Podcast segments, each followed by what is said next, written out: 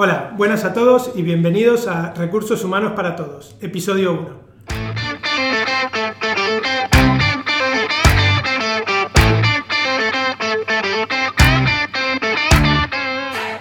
¿Cómo están? Muy bien, Santi. Bien. Bueno, antes de empezar, quisiera que nos presentemos todos y que digamos por qué estamos aquí. Perfecto. Pues eh, mi nombre es Guillermo Cornet, yo soy socio en SD Human Capital y llevo aproximadamente un poco más de 15 o 16 años de experiencia trabajando en el mundo de recursos humanos. La mayor parte de mi experiencia ha sido en empresa y desde el 2016, pues como comentaba, eh, estoy en SD trabajando como consultor, ayudando a empresas que tienen eh, problemas o que quieren mejorar la gestión de personas. Ramoni, Muy bien, pues yo, mm, como soy un poco mayor que Guillermo, Solo llevo, un poco, ¿eh? llevo algo más de 15 años, quizás, no sé, 16, 17 años dentro del mundo de los recursos humanos.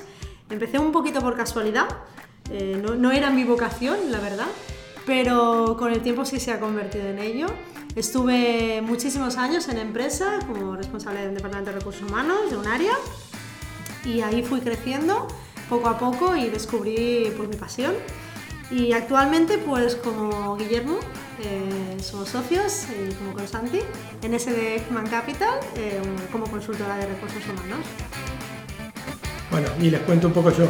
Sí, venga. Este, yo soy el, el más raro de los tres, o eso es lo que me dicen.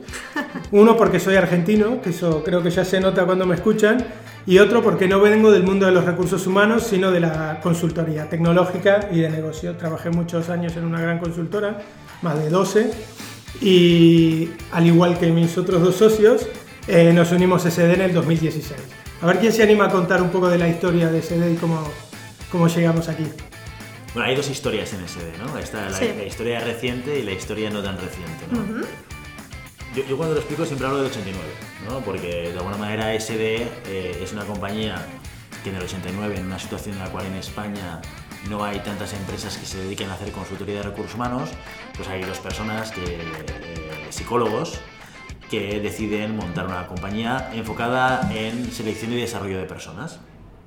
Una compañía que funciona hasta el 2016 y que en un momento determinado ¿no? nos, nos encontramos, conocemos a, a José Luis Costa, que es uno de los fundadores, en un momento en el cual él está saliendo de la empresa y nosotros pues con estas ganas de, de emprender, ¿no?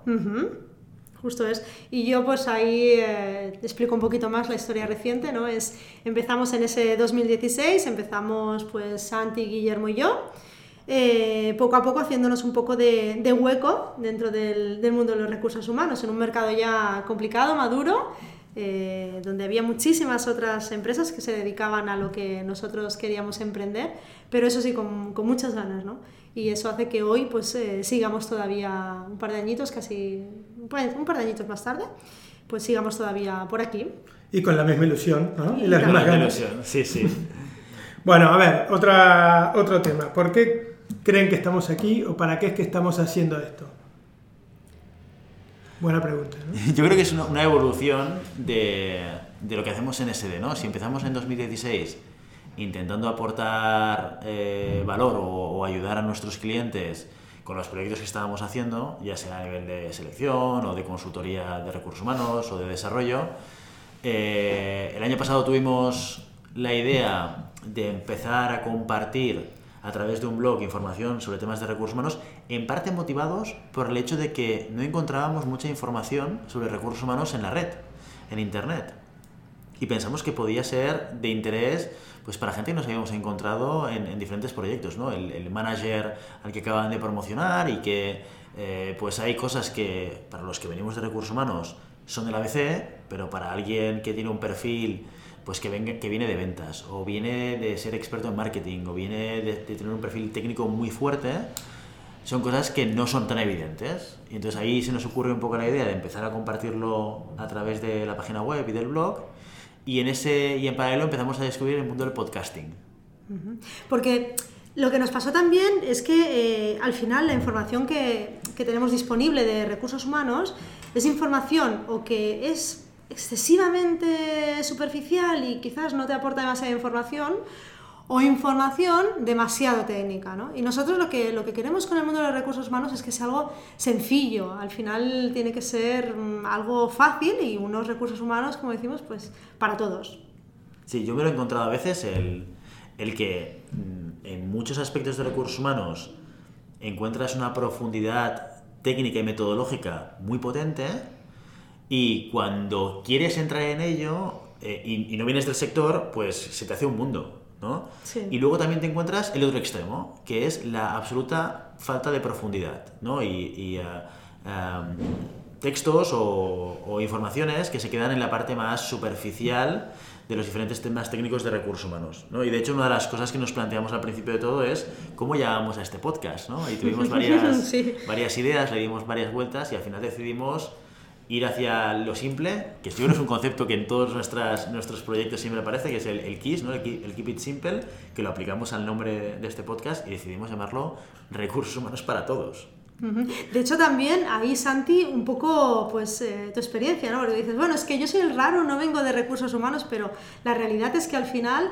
eh, también creciste dentro de Accenture como consultor y tú te encontraste con, con los problemas habituales que, que cualquier manager que de repente dice, bueno, y ahora tengo que gestionar gente, ¿y esto cómo se hace? ¿Y esto cómo se hace? Justamente es lo que, lo que quería comentar, que yo si bien al principio de esto desconocía, no soy mucho de entrar a los blogs y muchas de estas cosas, sí en mi experiencia dentro de Accenture, cuando intentaba por ahí profundizar en algún tema eh, de la gestión de personas o, o- o cuando me tocó empezar a liderar equipos y esto, o tenía las herramientas que me proveía la empresa, que algunas veces estaban bien y otras no tenían la profundidad por ahí que yo necesitaba en ese momento, y me ponía a buscar en, en internet, me pasaba lo que decía Guille, ¿no? que o por ahí encontraba algo demasiado vago o que no tenía demasiada utilidad, o si no, me encontraba con que tenía que comprar un libro de 700 páginas que tampoco me daba el tiempo ni las ganas de leerlo, la verdad, y, claro, me quedaba como un poco corto o, muy superficial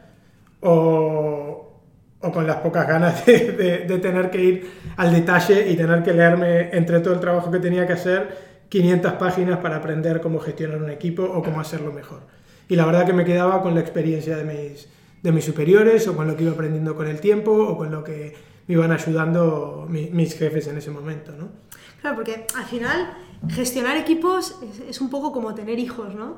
De repente te llega algo que dices, "Uf, esto, esto es muy complicado, te llega totalmente de nuevo y tienes que aprender y aprendes sobre el camino. Llega sin manual, ¿no? Llega los manual. niños, ¿no? Que dices, ¿dónde está el manual de instrucciones? Pides dos cosas cuando eres padre. El botón de on-off, que no lo tienen, ¿no? Y luego No. el manual de instrucciones.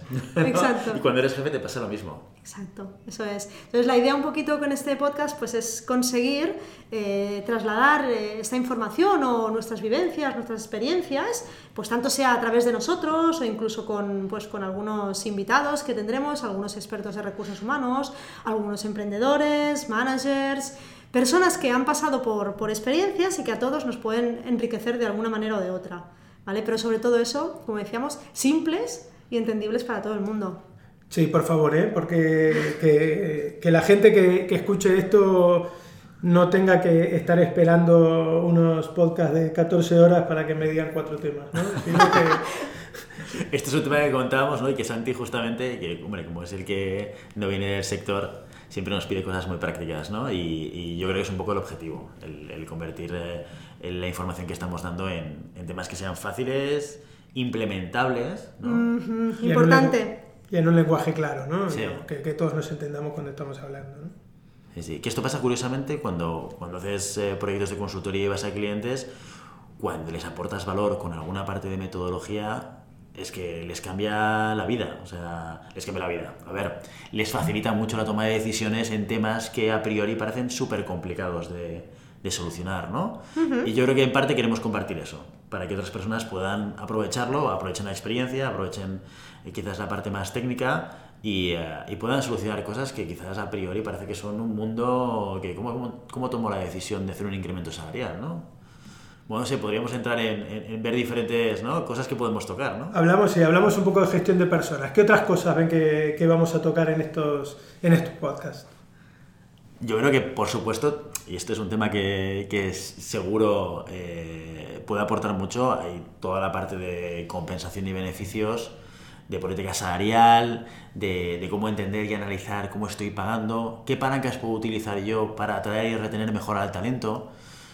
Que, que, esto es una perspectiva muy hard, ya hablaremos ¿no? de las diferencias entre la parte más soft y la parte más hard de recursos humanos, pero vamos, fundamentalmente el, eh, en, en, toda la parte de compensación yo creo que hay una, un área que se tiene que descubrir, que muchas empresas mm, la desconocen y que cuando pones un poco de orden ahí, aparte de que tomas decisiones más fácil, más rápido y más equitativas, es otro concepto que también entraremos en más profundidad, La equidad. ¿verdad? La equidad. Uh -huh. eh, te aporta mucho valor en corto plazo. ¿no? Yo por lo menos cuando hemos tenido proyectos de consultoría de compensación, ves claramente cómo el impacto en cliente es inmediato. Es, ostras, esto me va a ayudar muchísimo. Ya, ¿no? No tengo que esperar a, al futuro, ¿no? Claro, porque eso es lo que tú decías al final, es como es, son herramientas que ayudan a tomar decisiones y a objetivizar cosas que a veces parece muy difícil objetivizar. Entonces es como decir, bueno, pues esto te puede ayudar a, teniendo en cuenta siempre la realidad de cada uno de los clientes, porque tampoco hay que eh, buscar herramientas muy complejas. No hay fórmulas mágicas. No hay fórmulas mágicas, esto es, Guillermo. Exacto. Pero bueno, pero al final es buscar algo que ayude pues siempre en esa toma de decisiones. Trataremos también, pues eso, políticas de, de como decía Guillermo, de compensación. Luego trataremos sobre mmm, desempeño, por ejemplo, o sea, otro tipo de procesos o políticas a poner en marcha dentro de las empresas que puedan ayudar. Hablaremos sobre selección también. Selección, uno de los no pilares, es fácil, ¿verdad? Uno de los pilares que parece tan, tan fácil, ¿no?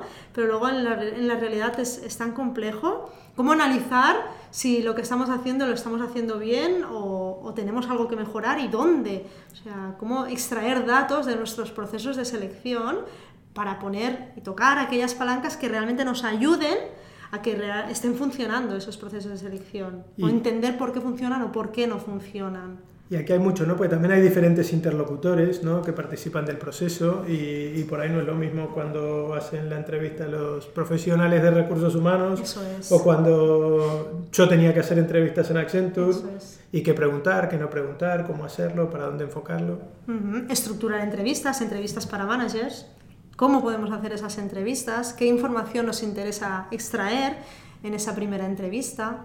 Es que es curioso porque hacer una entrevista de selección de entrada parece una cosa fácil, ¿no? Bueno, pues viene una persona que tengo que evaluar, le tengo que hacer una serie de preguntas y, y a partir de aquí evalúo si esta persona la quiero contratar o no.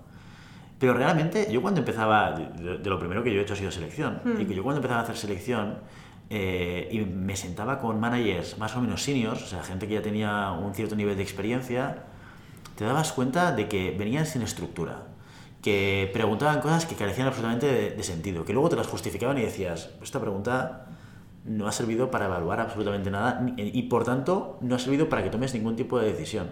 Y yo creo que ahí, con unas guías muy claras, puedes convertir una yo lo llamaría una no entrevista, porque es como no hacer entrevista, ¿no? Es como perder una hora de tu vida, ¿no? Y convertirlo en una entrevista más útil, que por lo menos tenga un objetivo, tenga una estructura, que sepas qué es lo que quieres buscar en la persona. Uh -huh. Importante, definir bien el perfil para luego saber qué buscar.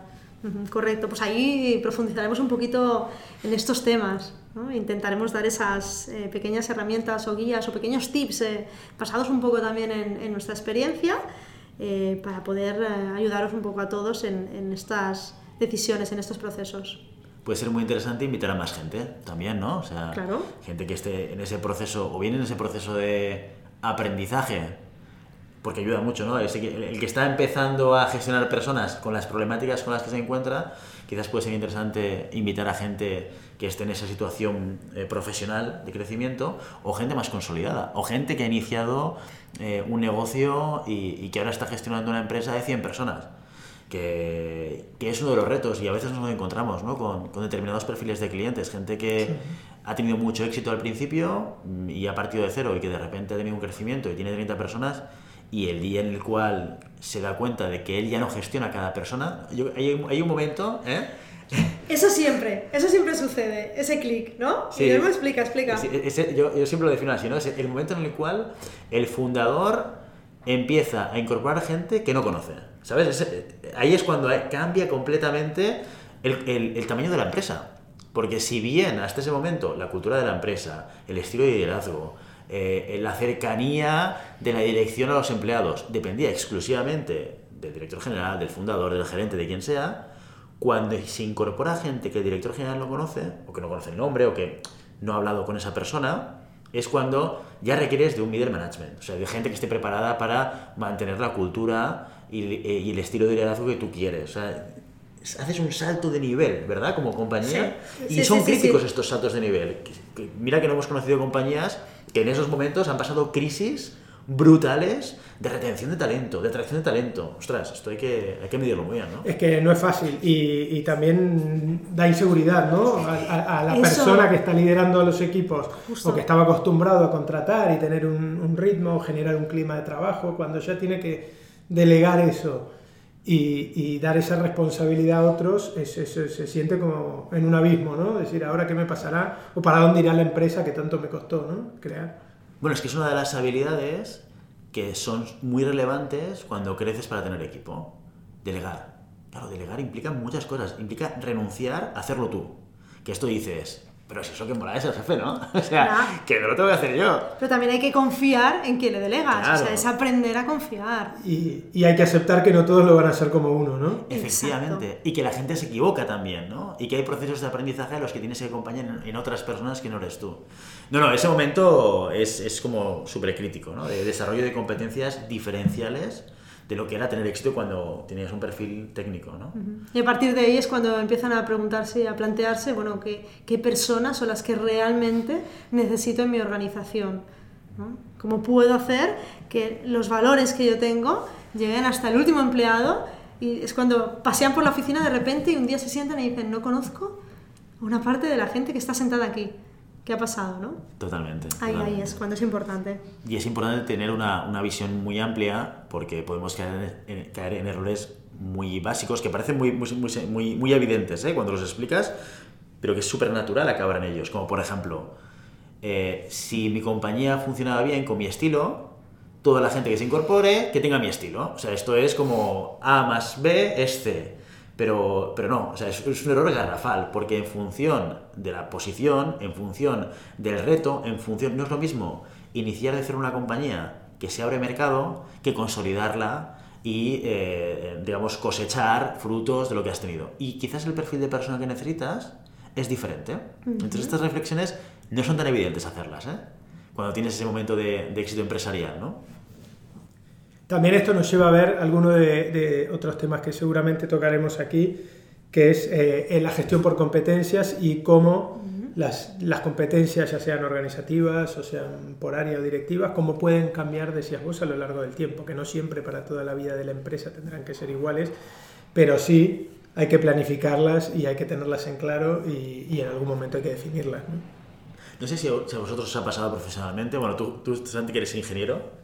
Aunque yo soy psicólogo con alma de ingeniero, siempre lo digo, ¿eh? Soy psicólogo con alma de ingeniero porque me encanta medir, ¿no?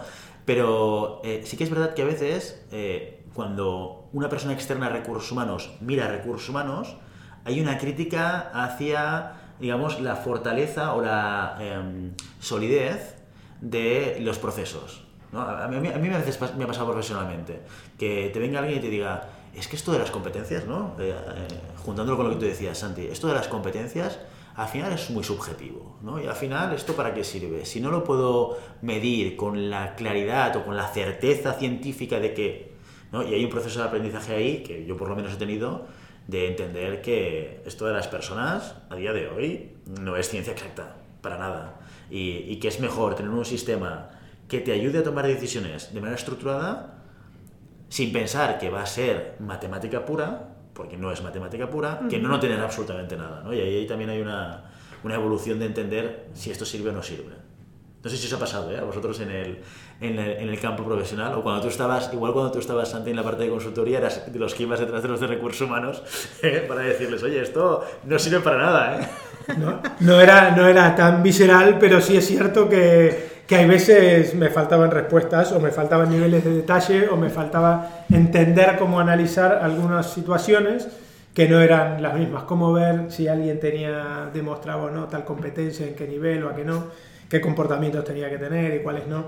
A ver, se podía llegar a un nivel de detalle que hay veces nos lo daban, pero como decía antes, tampoco me iba a poner para analizar una competencia a leer un manual de 100 páginas para ver qué comportamiento entra en cada nivel. Sí, porque además no te dedicas a hacer tu trabajo, te dedicas a hacer el trabajo de analizar a personas, que está bien, ¿eh? pero que tampoco tiene que ser el 100% de, de tu tiempo, ¿no?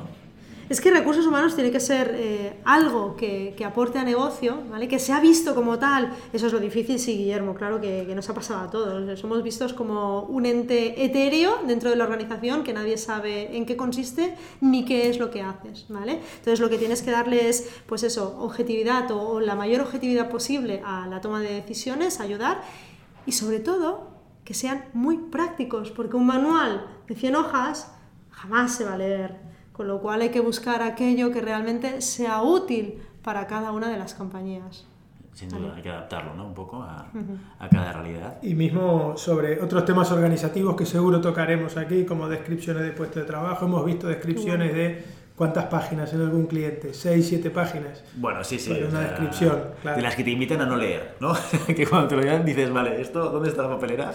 Porque- A no leer y a no mantener activo, porque claro, ni vivo, porque ¿cómo vas a mantener eh, la información actualizada en seis páginas? Cuando tiene que ser un documento sencillo que, que muestre una foto de, de- de un tipo de, de puesto de trabajo. Totalmente, sí, sí. sí. ¿Qué más? ¿Qué otras cosas vamos a ver? ¿Qué otras cosas vamos a presentar en los podcasts? No, había, había un tema que hablábamos fuera de micro, ¿no? Que era, que era el tema de los casos. Yo creo que podría ser Ah, muy sí. interesante, ¿no? Intentar, ya sea, ah, sin, sin nombrar nombres, ¿no? O sea, vamos a intentar ¿no?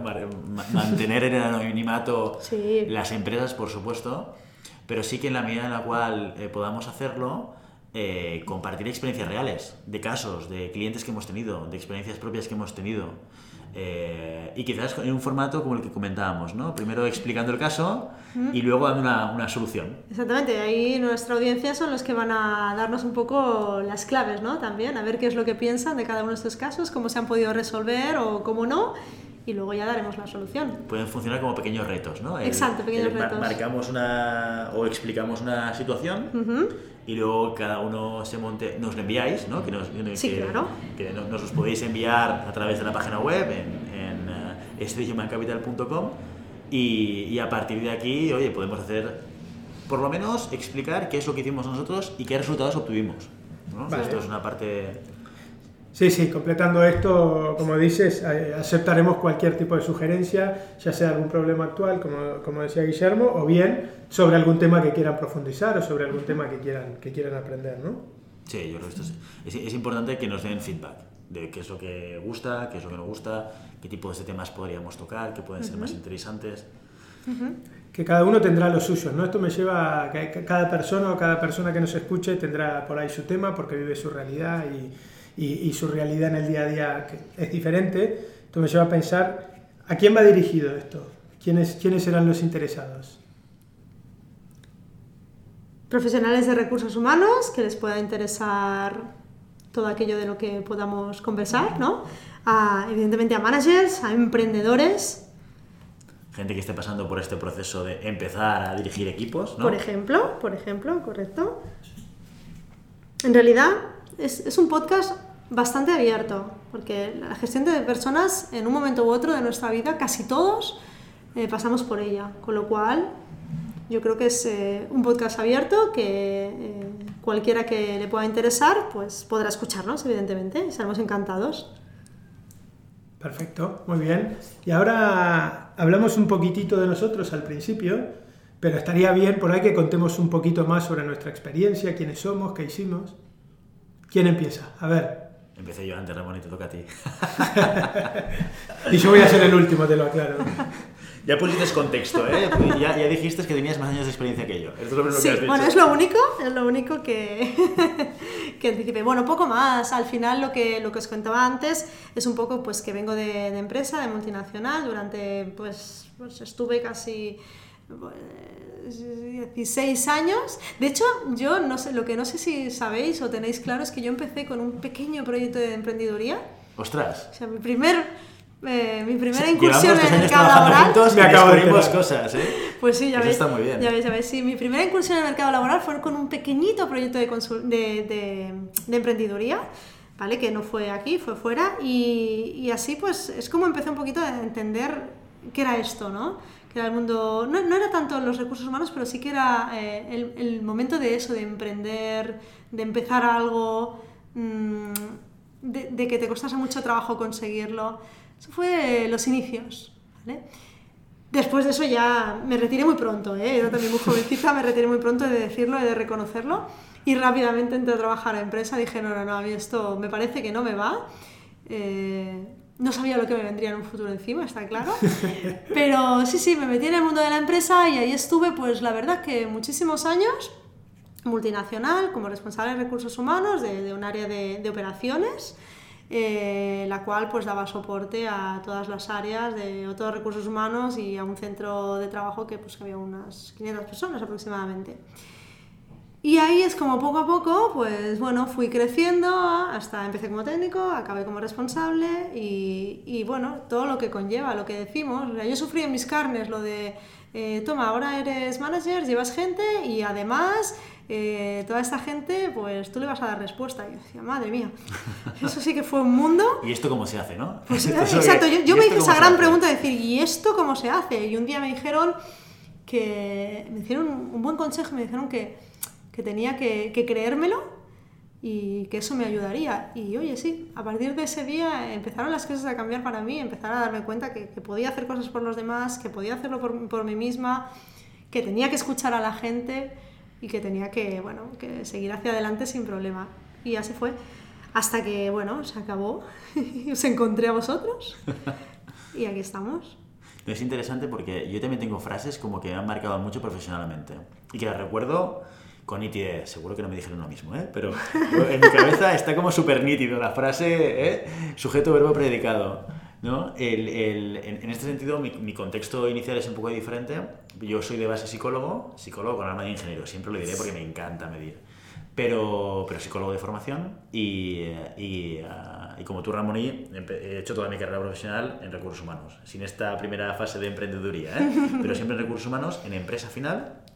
He pasado por cuatro empresas en 15 o 14 años y, y, estuve evolucionando desde, la, desde el perfil más técnico, más de apoyo, pues haciendo de perfil generalista, selección, formación, compensación.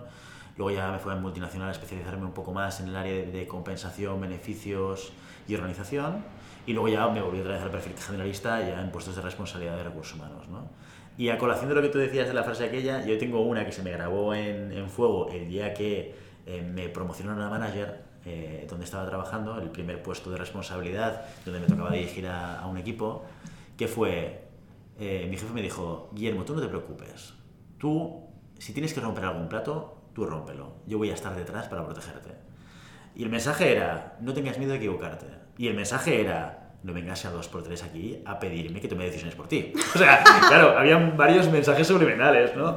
Pero aquello me dio mucha seguridad para decir, ostras, cuando tu jefe te dice, tú no te preocupes, tira para adelante, que estoy aquí para protegerte, te da una tranquilidad brutal y, y, yo creo que eso a mí también me ayudó un poco a, en parte un poco también lo que tú dices, que es un poco actitud, ¿no? O sea, te uh -huh. empuja hacia estar en, en, una situación en la cual tu actitud hacia el reto de dirigir personas es mucho más positivo psicológicamente hablando, ¿no? Y te ayuda mucho, que esto es unas cosas que seguramente también iremos comentando en el podcast, ¿no? Como el planteamiento psicológico de una situación puede ayudarte mucho a sobrellevarla o a gestionarla o a manejarla, ¿no? Pues a mí esto es de las frases que se me han quedado grabadas en el cerebro, ¿no?